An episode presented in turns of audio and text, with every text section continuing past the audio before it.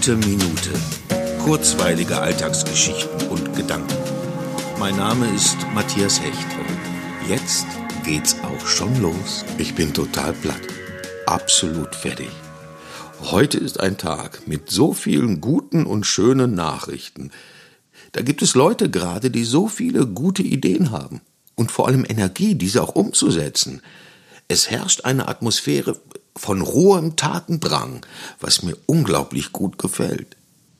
Und dann sind da im Moment diese wirklich guten Telefonate, die ich führe. Lange, intensive Gespräche, die den Eindruck erwecken, dass es einem Miteinander wirklich um etwas geht, dass tatsächlich zugehört wird und tatsächlich nachgefragt.